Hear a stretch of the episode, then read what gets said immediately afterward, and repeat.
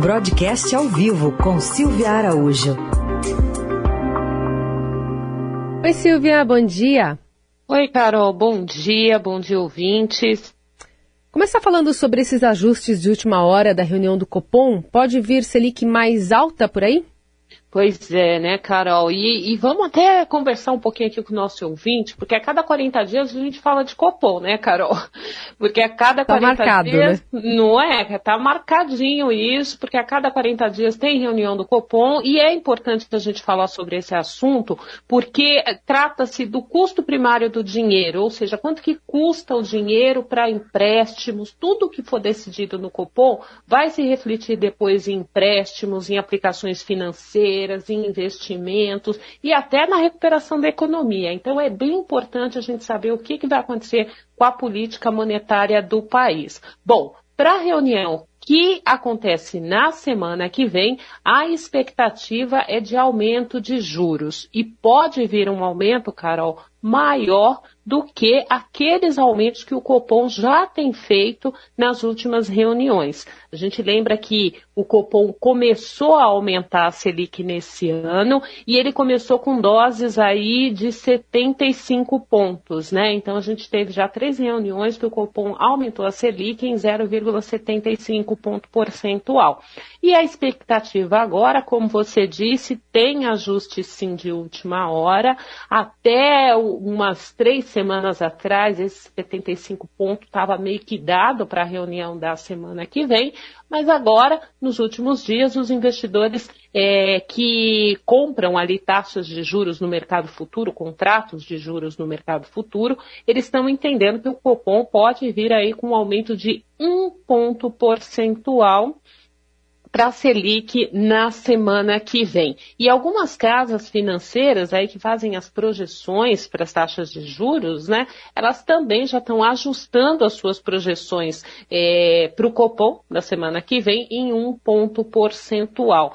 Então, Carol, na semana que vem a gente vai conferir se de fato isso aconteceu ou não e se a inflação, né, o quanto essa inflação está pesando para levar o Comitê de Política Monetária do Banco Central a esticar um pouquinho aí a, a, a política monetária, a colocar esse juro um ponto percentual mais alto. Só para ter uma ideia, Carol, hoje cedo saiu a inflação medida pelo IGPM, né? Que é aquela inflação que fica mais concentrada no atacado, não é inflação ao consumidor, que é a inflação que o, que o Banco Central mira, né, o IPCA, mas de qualquer forma ela acaba influenciando depois as taxas ao consumidor. Bom, a inflação do IGPM, ela ficou no mês de julho em 0,78%. Isolado, tudo bem, menos de 1%. Mas quando a gente acumula no ano, nesse ano de 2021, já temos uma alta aí de 15,98%. E quando a gente acumula, Carol, em 12 meses, esse GPM ele já está em 33,8%. É muita inflação, né, Carol? É muita inflação. E aí, queria puxar contigo também essa, esse detalhamento do Banco Central ontem sobre o endividamento das famílias. Como é que, e das empresas também, né? Como é que isso pode comprometer uma retomada econômica mais sustentável? Pois é, né, Carol? E isso é bem interessante sair esse dado ontem do Banco Central, justamente quando na semana passada o Fundo Monetário Internacional, né, o FMI, ele ajustou a projeção de crescimento do Brasil de 3,7% para 5,3%.